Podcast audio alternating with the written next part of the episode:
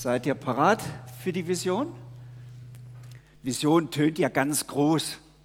Und tatsächlich, wir haben als Gemeindeleitung und mit den Bereichsleitern eine, uns viel Zeit genommen in der Retreat, in mehreren Treffen, Gott zu fragen, was ist dein, deine Sicht für unsere Gemeinde, was ist jetzt dran?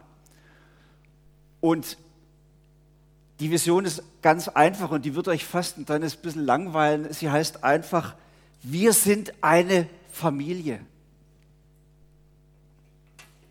Ich weiß ja nicht, was ihr für Erfahrungen habt mit euren Familien und wie ihr das Familienleben bei euch zu Hause erlebt.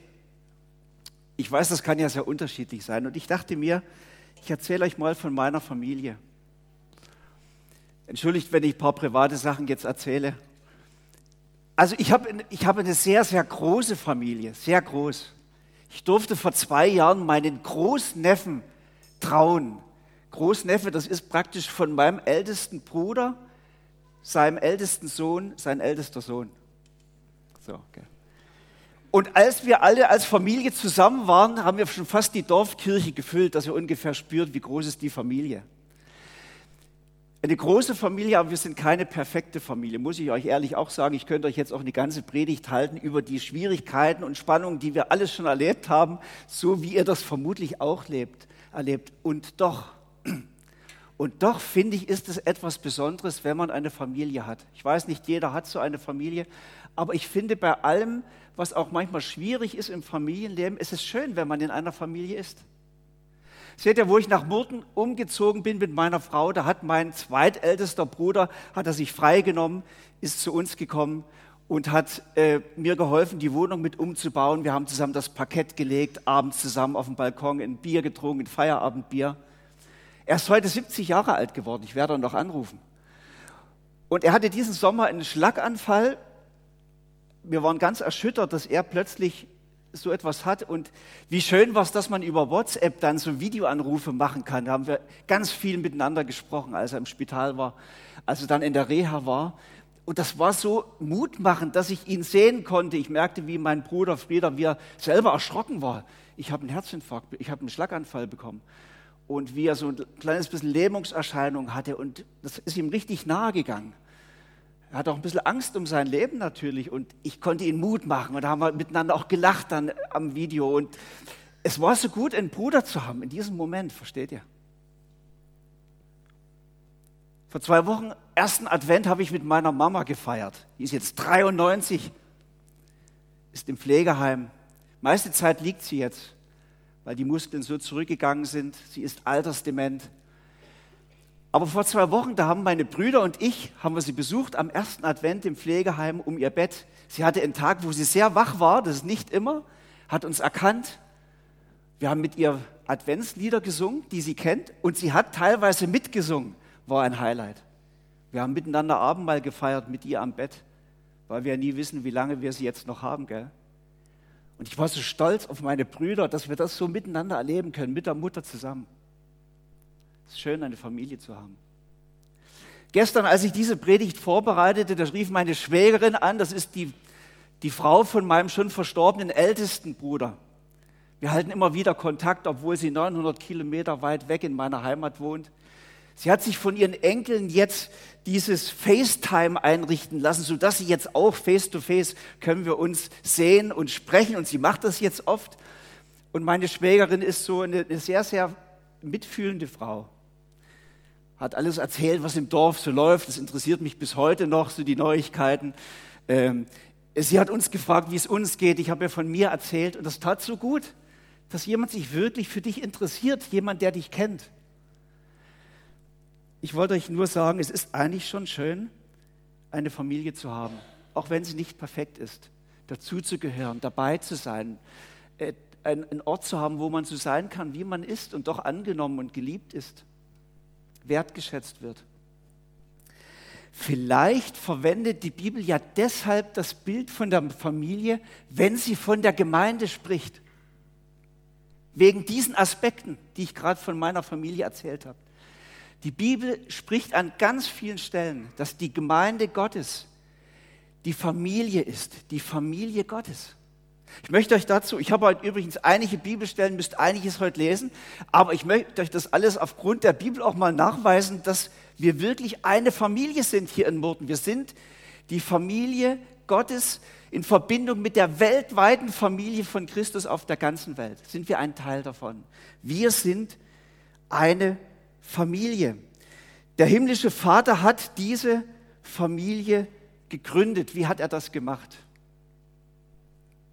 Jetzt muss ich nochmal zurückgehen. Gehst nochmal zurück. Ja, wenn der Pastor ein Drücker ist, ist es Katastrophe, gell? Jetzt genau. Danke, Silvan. Es ist ja ein Wunder im Advent, denken wir jetzt ja dran, dass Gott uns nicht einfach laufen lässt, sondern dass er zu uns auf die Erde kommt in Jesus Christus. Gott wird Mensch, geht uns Menschen nach. Lässt Jesus stellvertretend für unsere Schlechtigkeit sterben, damit uns vergeben wird, damit wir uns mit dem Vater, mit dem himmlischen Vater aussöhnen können. Und er bietet uns die Hand an zum Frieden und zur Beziehung mit Gott. Und die Bibel sagt also, alle, die Jesus Christus aufnehmen, denen gibt er das Recht, Kinder Gottes zu werden. Das sagt dieser Vers aus in Johannes 1. Wenn wir Jesus annehmen als unseren Herrn und Retter und Versöhner, dann werden wir Kinder Gottes, dann adoptiert uns der himmlische Vater in seine Familie hinein. Wie verrückt ist das denn? Das sagt die Bibel. Wir dürfen seine Kinder sein. Paulus sagt es an anderer Stelle so, ihr seid nicht länger Fremde und Heimatlose, ihr gehört jetzt als Bürger zum Volk Gottes, ja sogar zu seiner Familie. Das heißt, die Bibel sagt, wir sind jetzt wie Hausgenossen mit dem himmlischen Vater, wir leben in einem Haushalt mit ihm, wir sind jetzt in seiner Familie integriert, gehören dazu. Wir haben da Brüdern und Schwestern, mit denen wir uns manchmal mehr oder weniger verstehen, aber wir haben ein Familienleben, wir gehören dazu. Und das ist ein riesengroßes Vorrecht. Wir gehören zur Familie des himmlischen Vaters. Und eigentlich muss ich euch sagen, ist das die Sehnsucht aller Menschen, auch in unserer Gesellschaft hier in der Region, zu so einer Familie eigentlich dazu zu gehören dabei zu sein, ein Teil von dem zu sein. Das ist eigentlich die Sehnsucht. Kein Mensch hat Lust drauf, ganz allein zu sein. Wir sind eigentlich auf Gemeinschaft, auf der Familie hin angelegt. Und wie dieses Familienleben aussehen kann, das sehen wir bei den ersten Christen. In der Apostelgeschichte wird berichtet, die Gläubigen lebten wie in einer großen Familie. Was sie besaßen, gehörte ihnen gemeinsam. Und in all diesen Berichten aus dem Neuen Testament sehen wir, wie diese Leute wirklich als Familie lebten. Sie teilten, was sie hatten, sie kümmerten sich umeinander. Man merkte, da waren Menschen, da hatte Gott durch den Heiligen Geist eine Zusammengehörigkeit geschenkt und einen so liebevollen Umgang, dass es eigentlich für alle eine Freude war, dazuzugehören. Es, waren ja auch ganz unterschiedliche Menschen damals, noch unterschiedlicher als wir heute hier in Murten. Das waren Leute aus ganz unterschiedlichen sozialen Schichten. Da waren sehr reiche, vornehme Menschen dabei, aber auch Sklaven, die als, als Sklaven für andere arbeiteten. Da waren Ausländer dabei, da waren Griechen dabei, da waren Juden dabei. Es war, es war ein buntes Sammelsorium und es war jung und alt, es war, und doch waren sie durch Gottes Geist ein Herz und eine Seele und haben miteinander als Familie gelebt. Und man spürt etwas in den Berichten vom Neuen Testament, dass alle miteinander überglücklich waren und es als ein Privileg ansahen, zu dieser Familie Gottes dazuzugehören. Es war für sie ein Vorrecht. Wir haben jetzt ein Zuhause bei Gott, wir haben eine Familie. Selbst dann, wenn wir eigentlich in unseren Familien gar keine richtige Familie erleben, hier haben wir ein Zuhause. Brüdern und Schwestern, die wir schätzen, mit denen wir zusammen das Leben teilen. Ich wollte euch heute Morgen die Frage stellen, könnt ihr dieses Glück darüber, eine Familie zu haben in der Gemeinde, dieses Glück der ersten Gemeinde, könnt ihr das teilen, wenn ihr an unsere Gemeinde denkt? Wir hatten eben als Gemeindeleitung, als Bereichsleiter den Eindruck, dass wir diese Vision Gottes, dieses Bild Gottes von seiner Gemeinde als eine Familie, gerade in dieser doch sehr schwierigen Zeit nochmal ganz neu entdecken müssen. Dass es jetzt für die nächste Wegstrecke genau das ist, was wir brauchen. Wir sind eine Familie, das eine noch unterstrichen. Eine Familie, die zusammenhält, die sich nicht auseinander dividieren lässt. Und ich möchte euch jetzt dieses Bild, was die, was die Bibel uns zeichnet, noch in einigen Facetten schildert. Wie lebt denn diese Familie zusammen? Was sind denn die Werte? Seid ihr noch parat, etwas zuzuhören? Ich möchte euch diese Werte gern vorstellen. Der erste Wert, den uns die Bibel da nennt, ist der Wert, dass in der Familie gemeinsam Glauben gelebt wird. Gelebter Glaube als erster Wert. Ähm, in der Gemeinde sind ja Menschen zusammen, die haben Jesus Christus lieb gewonnen und er hat ihr Leben neu gemacht. Und sie kommen deshalb zusammen, weil sie Jesus lieb haben. Sie versammeln sich um Jesus und wollen miteinander den Glauben teilen, den Glauben, Glauben lebendig erhalten. Und da wird uns in der Apostelgeschichte 2 beschrieben, wie sie das gemacht haben. Alle, die zum Glauben an Jesus gefunden hatten, ließen sich regelmäßig von den Aposteln, das waren damals die Leiter und, und Pastoren, unterweisen und lebten in enger Gemeinschaft. Sie feierten das Abendmahl und beteten miteinander. Und hier sehen wir schon mal, sind, sind hier vier Sachen genannt, die sehr wichtig waren für diese Leute.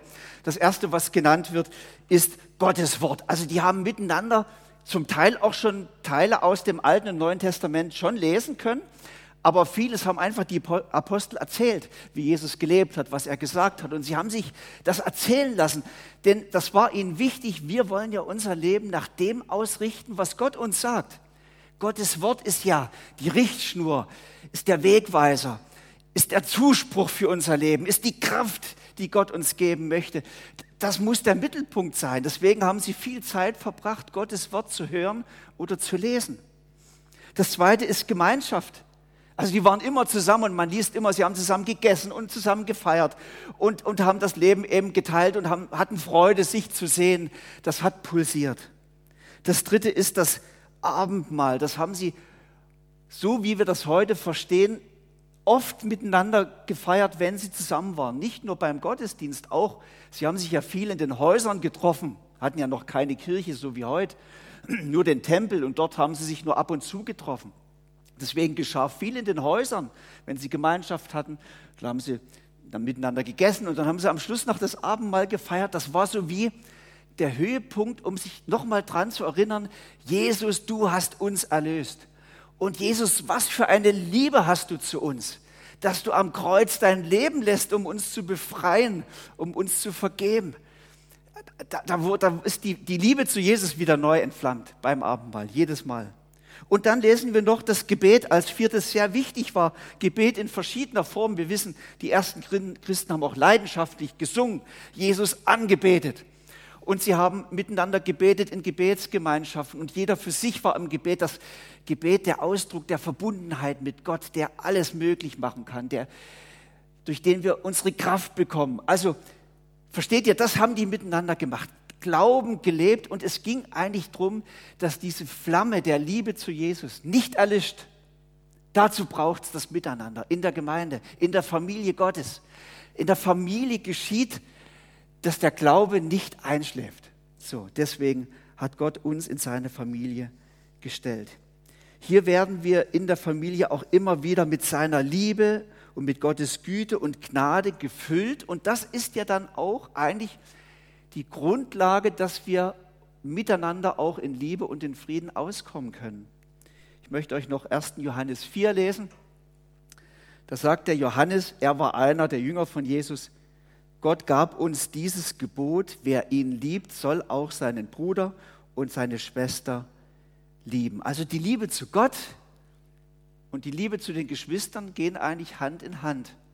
Und wenn wir Frieden mit Gott haben, nah bei ihm sind, nah bei ihm bleiben, uns von ihm immer wieder aussöhnen lassen, mit unserem Leben bei ihm zur Ruhe kommen, zum Frieden finden, dann ermöglicht das auch harmonische Beziehungen in der Gemeinde. Das ist die Voraussetzung.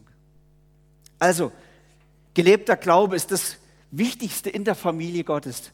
Das Zweite, was wichtig ist, sind offene Türen. Offene Türen.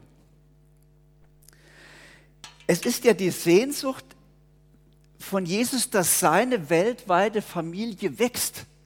Er hat ja nicht die Idee, ah, da haben wir jetzt hier eine ganz schöne Gemeinde in Burten und das sind jetzt ein paar Leute und die sollen gepflegt werden und sollen so in der Größe bleiben, sondern seine Vision war, dass diese Gemeinde aus allen Nähten platzt, dass seine weltweite Gemeinde wächst. Eine Familie ist darauf angelegt, dass sie wächst.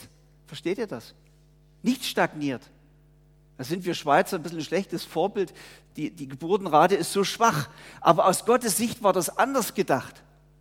Ich möchte euch äh, etwas zeigen, wie das bei den ersten Christen war. Da lesen wir in der Apostelgeschichte, an jedem Tag rettete der Herr weitere Menschen, sodass die Gemeinde immer größer wurde.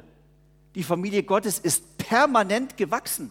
Also das, und wenn man die Zahlen liest, Apostelgeschichte nennt ja interessanterweise viele Zahlen.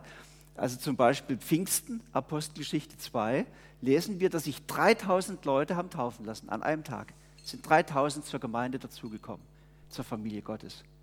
Dann lesen wir hier, es kamen immer mehr Leute dazu. Im Kapitel 4 Apostelgeschichte lesen wir, es waren inzwischen schon 5000 Männer, ohne die Frauen und Kinder, 5000 Männer, die Christen geworden waren. Dann lesen wir in den anderen Kapiteln noch mehrmals, und die Gemeinde wuchs weiter, wuchs weiter.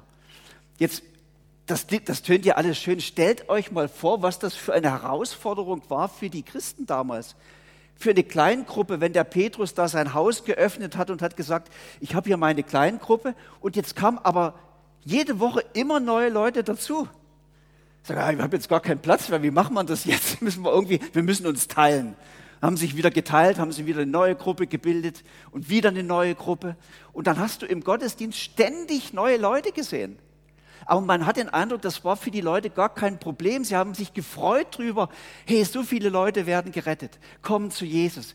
Wir wollen sie mit Herzlichkeit empfangen. Wir wollen sie aufnehmen wie ein Freund, auf den wir schon lange gewartet haben. Da wurde niemand übersehen, der neu kam, sondern er wurde wirklich herzlich in den Kreis der Familie aufgenommen. Es war eine Selbstverständlichkeit. Offene Türen sind das Kennzeichen einer einer wirklich gastfreundlichen, guten Gemeinde, der Gemeinde von Christus. Ich will euch noch eine Sache sagen. Ein Freund von mir ist Pastor einer größeren Gemeinde und die Gemeinde war vor 30 Jahren noch sehr klein, 50 Leute. Und dann hat es Gott geschenkt, dass diese Gemeinde wächst. Da hatten auch einige Geschwister regelmäßig dafür gebetet, hatten gesagt, Jesus, schenk uns einen Aufbruch, dass die Gemeinde wieder wächst, dass Menschen zum Glauben kommen.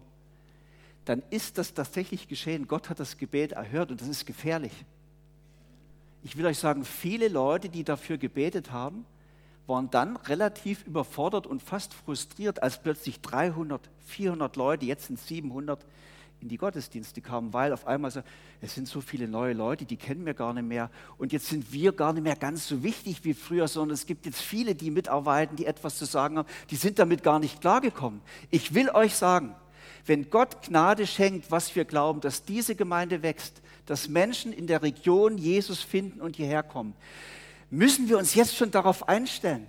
Wir müssen die Nestwärme vorbereiten. Wir müssen offene Türen haben, dass die Leute auch wirklich ein Zuhause finden. Jesus wünscht sich das von uns.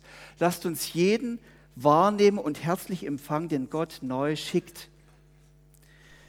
Ich möchte euch noch Hebräer 13, Vers 1 und 2 vorlesen. Liebt einander weiterhin als Brüder und Schwestern. Vergesst nicht, Gastfreundschaft zu üben, denn ohne es zu wissen, haben manche auf diese Weise Engel bei sich aufgenommen. Also es gibt eine ganz einfache Methode, Menschen herzlich aufzunehmen, ist zum Beispiel, sie nach dem Gottesdienst in der Cafeteria mal auf sie zuzugehen. Oder sie auch mal nach Hause mit einzuladen. Das geht ja trotz Corona wunderbar. Gell? Man kann Menschen einladen, kann einfach mal einen Kaffee trinken, ihr müsst nicht gerade ein Festessen machen. Aber wichtig ist doch, dass jeder Neue, der kommt, spürt, ich bin willkommen, ich werde wahrgenommen. Und die Leute haben sich Gedanken gemacht. Offene Türen ist der zweite Wert. Wenn das hier manchmal klappert, das ist ein schönes Geräusch. Wir haben eine Familie mit dem Kind, das ist fantastisch. Und ihr habt Spielzeug mitgenommen, das finde ich super. äh, dass den Kindern nicht langweilig wird. Das dritte Kennzeichen einer Gemeinde in einer lebendigen Familie ist lebendige Gemeinschaft. Ich möchte euch dazu einen Vers vorlesen aus Apostelgeschichte 2. Tag für Tag kamen die Gläubigen einmütig im Tempel zusammen und feierten in den Häusern das Abendmahl. In großer Freude und mit aufrichtigem Herzen trafen sie sich zu den gemeinsamen Mahlzeiten. Und uns fällt in den Berichten auf, dass sie wirklich Wert darauf gelegt haben, fast Tag für Tag sich irgendwie zu sehen, zu treffen. Regelmäßig, immer wieder. Ob Kleingruppe, ob Gebetstreffen, ob Gottesdienst, man hatte wie die Sehnsucht, sich zu treffen. Sagt, ja, da treffe ich ja den Herbert und die Rita und so weiter. Es ist so schön, wir treffen uns so oft es geht. Es war eine Sehnsucht da, es war gar kein Muss. Und wir spüren etwas von der Freude, von dem aufrichtigen Herzen, von dem guten Klima, was es gab. Ähm, man hatte den Eindruck, es war eine Sehnsucht, sich zu sehen.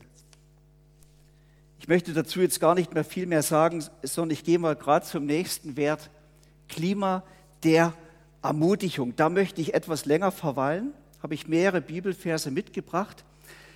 Und da sagt die Bibel ganz viel dazu dass in der Gemeinde, in der Familie Gottes ist das Klima der Ermutigung das Grundklima.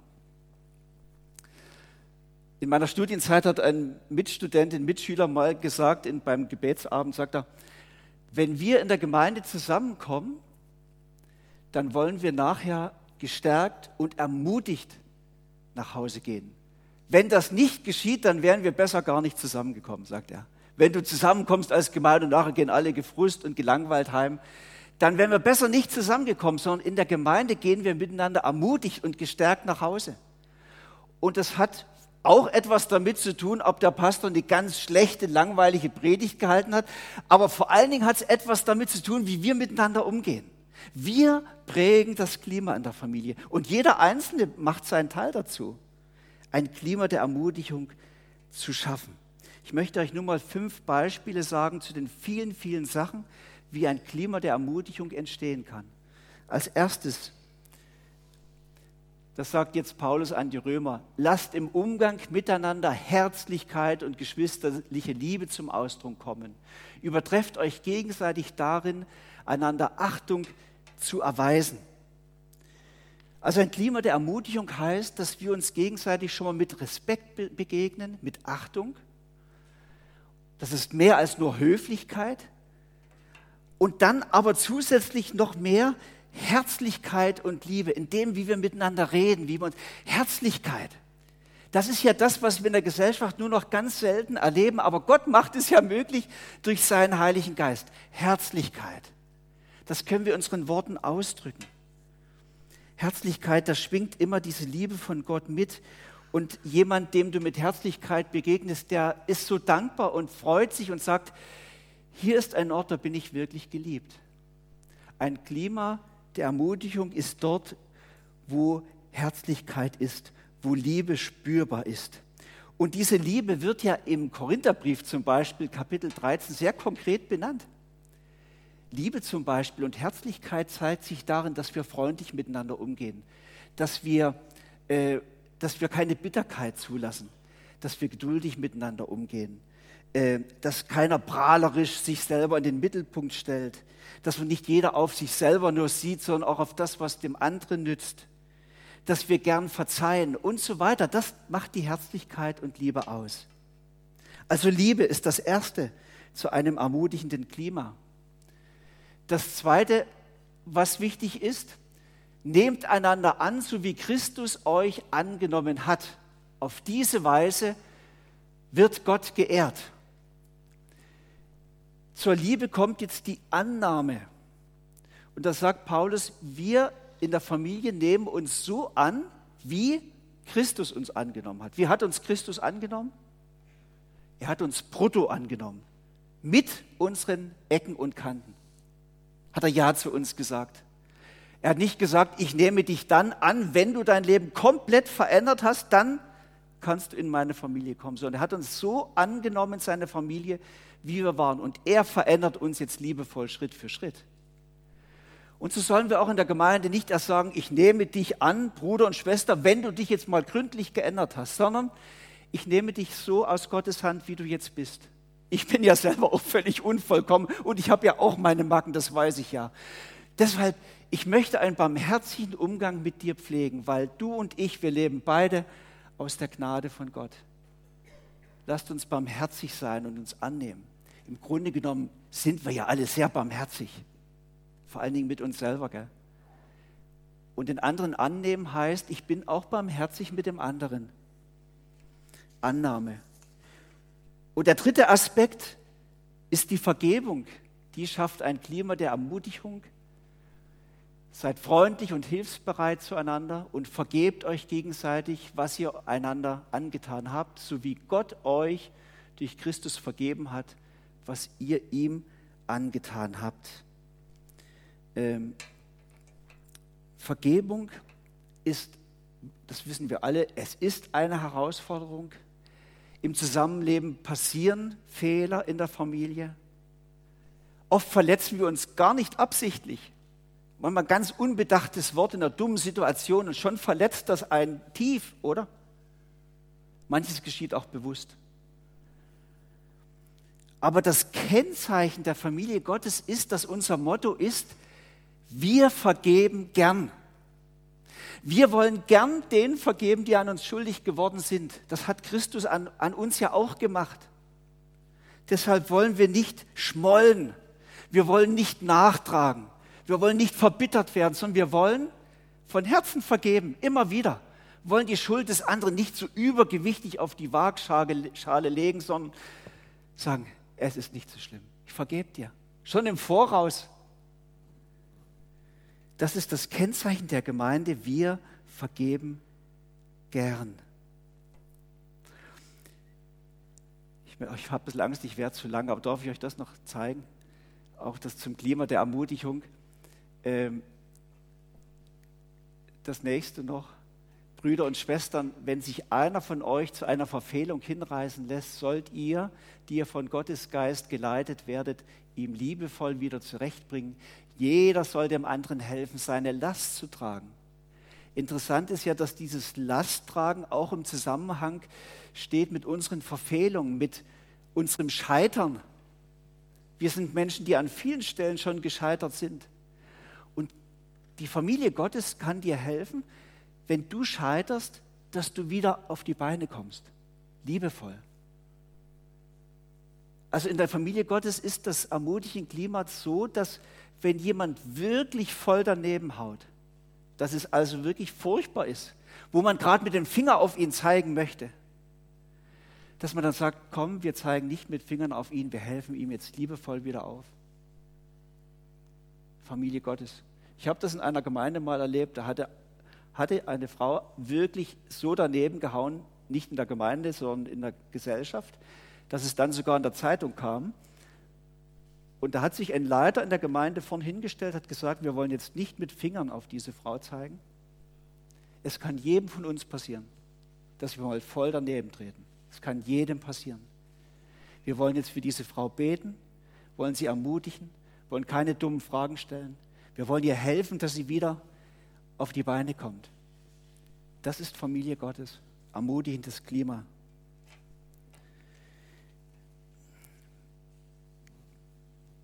möchte euch noch einen letzten Aspekt zur Ermutigung sagen. Darum legt alle Falschheit ab und haltet euch an die Wahrheit, wenn ihr miteinander redet. Wir sind doch Glieder an ein und demselben Leib.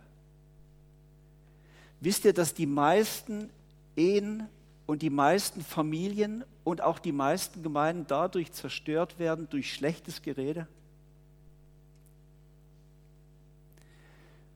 Und die Bibel hat uns einen ganz anderen Wert mitgegeben. Sie sagt, wir werden aneinander sündig, wir machen Fehler, redet doch ehrlich miteinander, gerade zu zweit. Und sagt, das hat, das war jetzt, hat mir weh gemacht. Das war nicht recht. Dann hat doch der andere die Chance, um Vergebung zu bitten und ihr könnt euch versöhnen. Und wenn ihr es zu zweit nicht hinkriegt, dann holt euch noch jemanden dazu, der euch hilft im Gespräch. Die Bibel hat das ganz klar gesagt. Jesus sagt, es gibt nicht, dass wir übereinander reden statt miteinander. Dass wir uns schlecht machen, statt uns gegenseitig mit Worten zu ermutigen. Klima der Ermutigung heißt doch, dass wir uns mit Worten nicht zerstören, sondern mit Worten aufbauen. Ich könnte euch jetzt dazu 100 Bibelstellen bringen. Könnt ihr selber mal prüfen. Dass die Bibel sagt, hey, wenn ihr mit Worten umgeht, ermutigt euch. Singt euch Lieder vor. Sagt dem anderen, dass er das gut gemacht hat. Wertschätzt das, was er einbringt in die Familie. Ihr könnt andere ermutigen, du schaffst das, mach weiter. Wir sind so dankbar, dass du da bist. Versteht ihr, wir können mit Worten so viel aufbauen. Gott hat die Worte gegeben, um uns gegenseitig zu ermutigen und aufzubauen. Das ist der Lifestyle der Familie Gottes. Meine Güte, ich glaube, ich werde zu lang. Wie wollen wir das jetzt machen? Soll ich noch eine zweite Predigt draus machen? Ich war bei der Vorbereitung, ich habe das gar nicht so abschätzen können. Was sollen wir jetzt machen? Wollen wir noch ein bisschen? Wir machen so, wenn ihr nicht mehr könnt, man hebt einfach die Hand, oder? hebt die Hand. Jetzt sind die im Saal drüben ein bisschen benachteiligt. ja, die zu Hause können abstellen, die können sagen, jetzt lassen wir den Lorenz quatschen. Gell? Guck mal, ich versuche es mal ein bisschen zu kürzen. Herr. Merkt, es brennt schon mein Herz für das Thema. Aber der fünfte Wert in der Familie, jeder findet seinen Platz. Wir streben an, eine große Familie zu sein, in der jeder Mensch sein Plätzchen findet. Darum geht's. Jeder Mensch findet sein Plätzchen. Ähm, ich möchte euch nur die Stellen schnell mal noch zeigen. 1. Korinther 12. Wir alle zusammen, ihr alle seid zusammen der Leib von Christus und als Einzelne seid ihr Teile an diesem Leib. Also sagt Paulus, wir sind in, in Gebilde als Familie wie ein Leib und hat, jeder soll ein Teil von dem sein. Jeder ist ein wichtiger Teil, wie im Körper. Und auf der nächsten Stelle sagt er, gemeinsam bilden wir alle den Leib von Christus. Jeder Einzelne ist auf die anderen angewiesen im Körper gibt es eine Abhängigkeit zwischen den, den, Muskeln und den Knochen und den Organen und dem, ihr wisst das ja, brauche ich nicht erklären. So sagt Paulus, in der Familie ist der Bruder und die Schwester neben dir, die brauchen dich, die sind auf dich angewiesen. Du brauchst die. Und umgekehrt auch, die brauchen dich. Deswegen musst du ein, sein aktives Glied dieser Gemeinde, denn du, du musst dich einbringen, du bist eine Bereicherung. Und in der Familie soll jeder seinen Platz finden. Jeder soll irgendwo gebraucht werden und die Chance haben, dazuzugehören. Versteht ihr? Deswegen ist Zugehörigkeit zur Familie Gottes immer auch etwas Aktives. Diese Stelle noch. Jeder soll dem anderen mit der Begabung dienen, die Gott ihm gegeben hat. Wenn ihr die vielfältigen Gaben Gottes in dieser Weise gebraucht, setzt ihr sie richtig ein.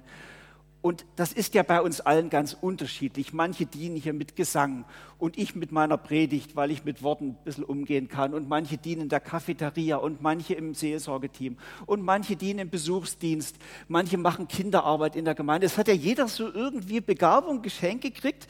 Und Paulus sagt, in der Familie Gottes hat jeder sein Plätzchen und sagt, das kann ich einbringen und kann das Ganze bereichern. Und ich möchte euch Mut machen, wenn ihr noch keinen Platz habt, sucht einen Platz. Da können die Leiter der Gemeinde euch helfen, ich kann euch helfen, aber ihr dürft ein aktives Mitglied der Familie sein. Jetzt komme ich schon zum letzten Wert. Hä? Wir haben es fast geschafft. Könnt ihr noch, wir atmen mal tief durch. Hä? Genau, so machen wir das mal kurz durch. Wir machen den Unterschied. Die Gemeinde Christi, die Familie Gottes macht den Unterschied. Wir haben uns schwer getan, wie wir das formulieren sollen. Wir wollten erst schreiben, wir sind Salz und Licht. Das hat ja Jesus gesagt. Ihr seid Salz und Licht der Welt. Aber das bedeutet eben, ihr macht den Unterschied.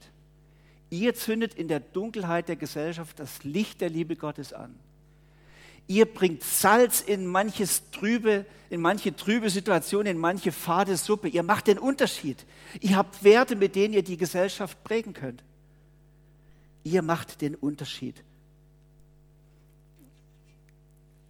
Jesus selber hat es so gesagt, so soll auch euer Licht vor den Menschen leuchten. Sie sollen eure gute Werke, guten Werke sehen und euren Vater im Himmel preisen. Das heißt, Jesus sendet uns als Familie Gottes in unsere Umgebung, hier ins Seeland, dass wir den Unterschied machen, dass wir mit Worten und mit Taten das Evangelium von der Liebe Jesus zu den Menschen bringen. Das ist unser Auftrag.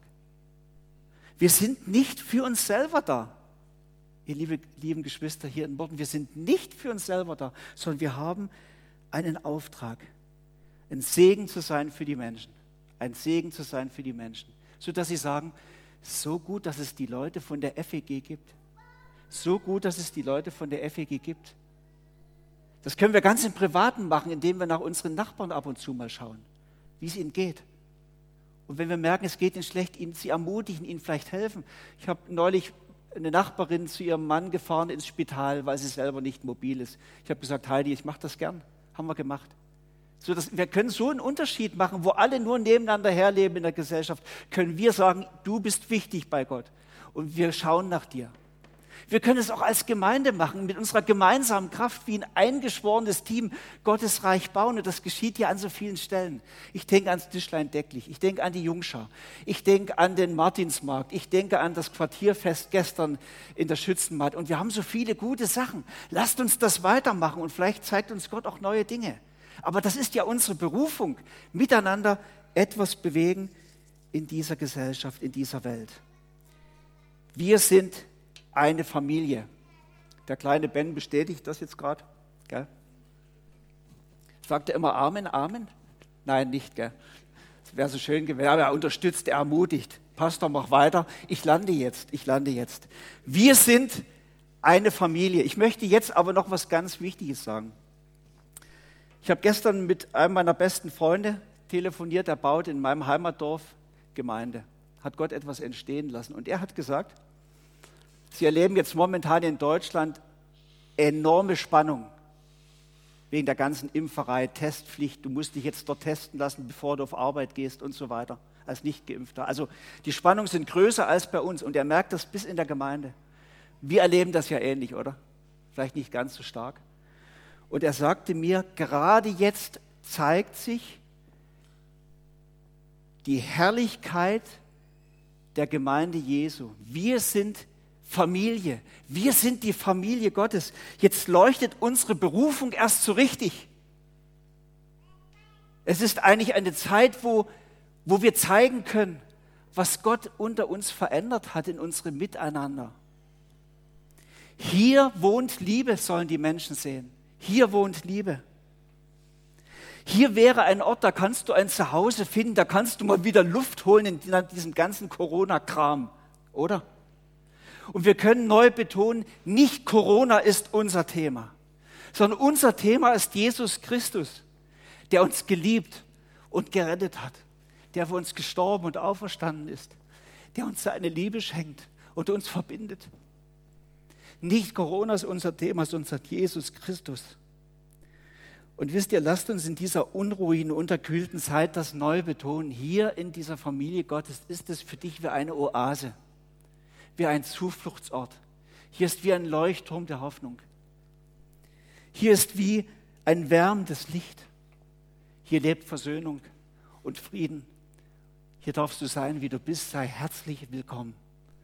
Wir sind eine Familie. Amen. Amen. Herr Jesus Christus, wenn wir dazu jetzt Amen gesagt haben, dann brauchen wir deinen Heiligen Geist, Herr, dass du uns als deine Gemeinde, als deine Familie ganz neu durchdringst mit deiner Liebe, mit deiner Versöhnung, mit deinem Frieden. Verbinde uns durch deinen Heiligen Geist auf deine übernatürliche Art ganz neu. Gib uns neue Gemeinschaft mit dir und untereinander. Lass neu deine Herrlichkeit in deiner Familie hier vor Ort sichtbar werden. Ich bitte dich, dass du uns vor Schaden bewahrst in dieser Krisenzeit und dass du uns die Kraft schenkst, fest zusammenzuhalten in Wertschätzung und Achtung mit gleichem Glauben, mit gleicher Zielrichtung. Lass uns deine Familie sein, Jesus. Amen.